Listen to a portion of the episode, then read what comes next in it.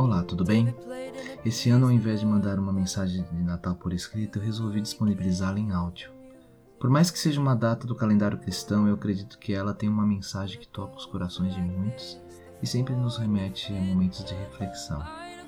E para contribuir com a mensagem, eu peço a ajuda do grande mestre Rubem Alves, que tanto adoro e acredito que se Osho e Rubem Alves tivessem se encontrado em vida, seria um daqueles encontros fascinantes e que ficaria eternizado em algum canal do YouTube. Rubem Alves, para mim, é um construtor de pontes que não utiliza como matéria-prima para construção elementos físicos. Ele utiliza palavras. Assume a função do engenheiro e arquiteto que constrói pontes e viadutos que nos levam para lugares indescritíveis onde precisamos ir e sair do nosso habitat. Minhas netas, o Natal está chegando. Todo mundo fica agitado, é preciso comprar presentes no cartão de crédito, fazer dívidas a serem pagas no outro ano, preparar comilanças. Mas afinal de contas, por que tanto agito?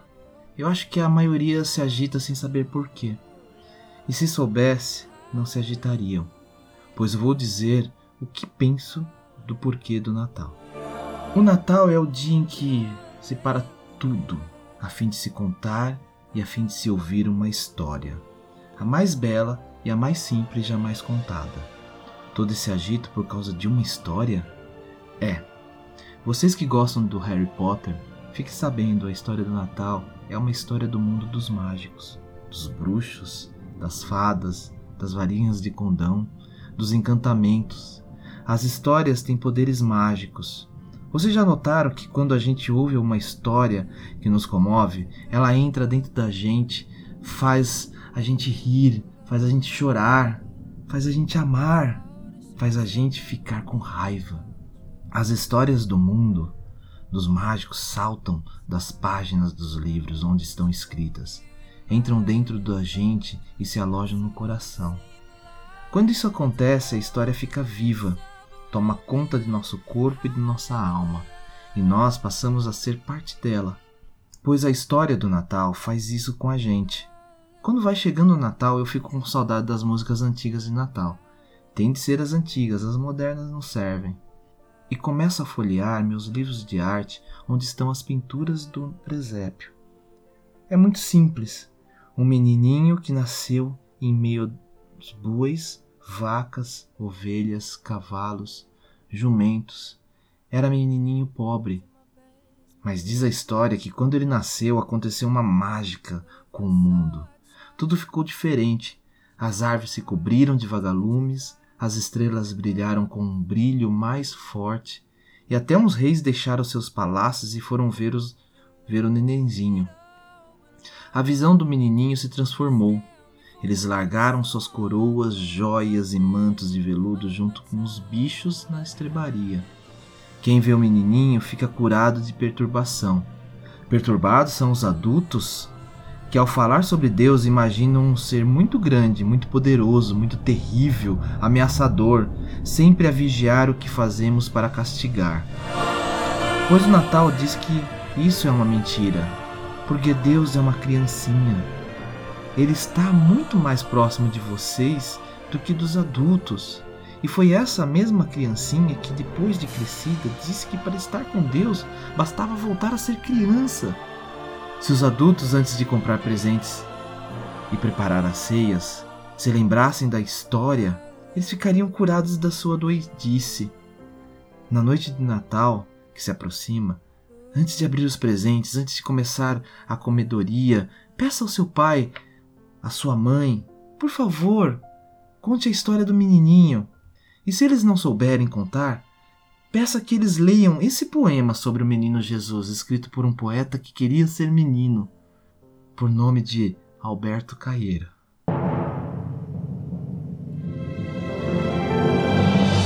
No meio-dia da fim da primavera tive um sonho com uma fotografia.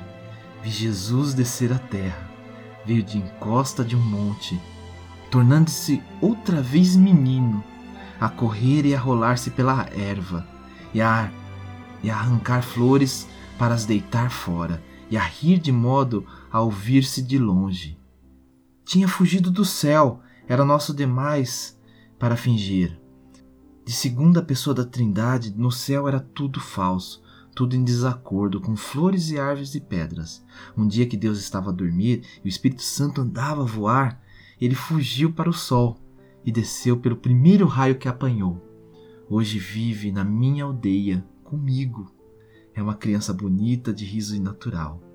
Limpa o nariz bra ao braço direito, chapinha nas poças de água, colhe as flores e gosta delas e esquece-as, atira pedra aos burros, rouba a fruta dos pomares e foge a chorar e a gritar dos cães.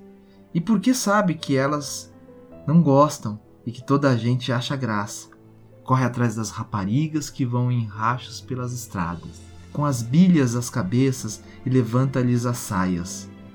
A mim ensinou-me tudo, ensinou-me a olhar para as coisas.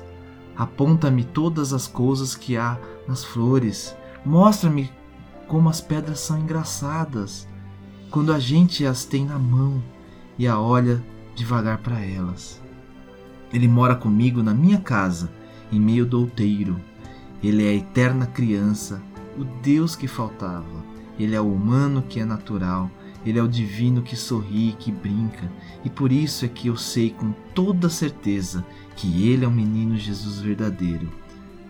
É a criança tão humana que é divina, e é esta minha cotidiana vida de poeta, e é porque ele anda sempre comigo que eu sou poeta sempre, e que o meu mínimo olhar me enche de sensação, e o mais pequeno som, seja do que for, parece falar comigo. A criança nova que habita onde vivo, dá-me uma mão a mim e a outra a tudo que existe, e assim vamos os três pelo caminho que houver, saltando e cantando e rindo e gozando o nosso segredo comum, que é o de saber por toda parte que nada, não há mistério no mundo e que tudo vale a pena. A criança eterna acompanha-me sempre. A direção do meu olhar é o seu dedo apontando, o meu ouvido atento, alegre a todos os sons são as cócegas que me faz brincando nas orelhas. Damos-nos tão bem um com o outro, na companhia de tudo que nunca pensamos um no outro, mas vivemos juntos e dois, como com um acordo íntimo, com a mão direita e esquerda.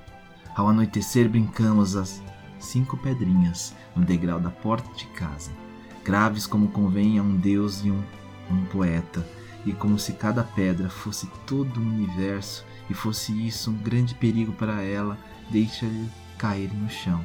Depois eu conto-lhe histórias das coisas só dos homens, de sorrir porque tudo é incrível.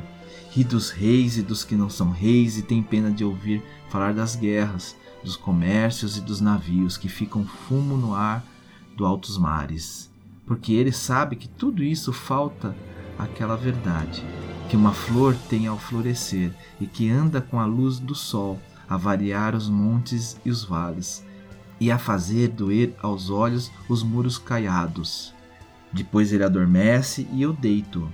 Levo-o ao colo para dentro de casa e deito-o despindo lentamente e como seguindo um ritual muito limpo e todo materno até ele estar nu. Ele dorme dentro da minha alma e às vezes acorda à noite e brinca com os meus sonhos vira-os de pernas para o ar, põe uns em cima dos outros e bate as palmas sozinho, sorrindo para o meu sonho. Quando eu morrer, filhinho, seja eu a criança, o mais pequeno, pega-me tu ao colo e leva-me para dentro da tua casa. Despe o meu ser cansado e humano e deita-me na tua cama e conta-me histórias caso eu acorde para eu tornar a adormecer. E dá-me sonhos Deus para eu brincar até que eu nasça qualquer dia que tu sabes qual é. Esta é a história do menino Jesus. Por que razão que se perceba não há de ser ela mais verdadeira que tudo quanto os filósofos pensam e tudo quanto as religiões ensinam? Desejo a você e a toda a sua família toda sorte de bênçãos possíveis e que vá além desta data que você possa voltar aqui e ouvir quantas vezes precisar essa mensagem preparada com muito carinho e atenção. A música que eu utilizei de fundo é o Hallelujah de Leonardo Cohen. músico canadense que faleceu em 2016. Em apenas em 1994, 10 anos após a gravação original, a, a mágica aconteceu. Foi quando o cantor, o compositor norte-americano Jeff Buckley gravou o que muitos consideram a, a versão definitiva. E aí a música ganhou um mundo. Quero convidar todos a ouvirem o podcast Café Brasil 535, Hallelujah, com Luciano Pires. Vou deixar no, na descrição o link, onde ele conta com mais detalhes da história dessa maravilhosa letra e também da história do Leonardo Cohen. Ainda vou deixar o link da música gravada pelo pessoal do Cinematic Pop Orchestra, Hallelujah Live Symphony. E aproveito para deixar mais um trecho da música, só que agora na voz do Bon Jovi. Entre as muitas interpretações que existem dessa música, vou deixar um trechinho da voz do grande roqueiro Bon Jovi. O mundo está cheio de conflitos e de coisas que não podem ser reconciliadas, mas existem momentos nos quais podemos nos reconciliar e assimilar essa confusão toda. Foi isso que eu quis dizer com Aleluia. Leonardo Cohen. Well, it goes like this, the fourth, the fifth, minor fall and the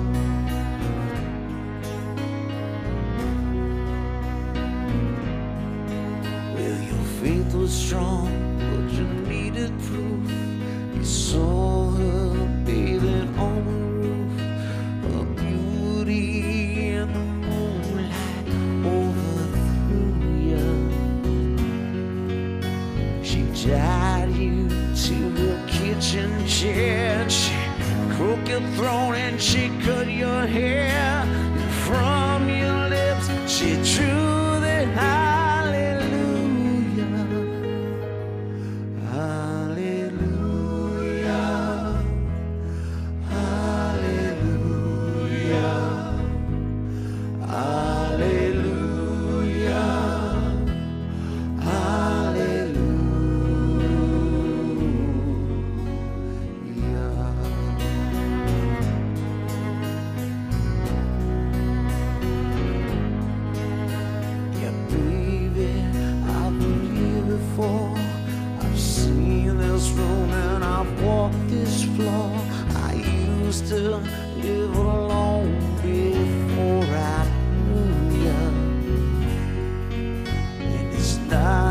Flag on that marble arch now. Love is my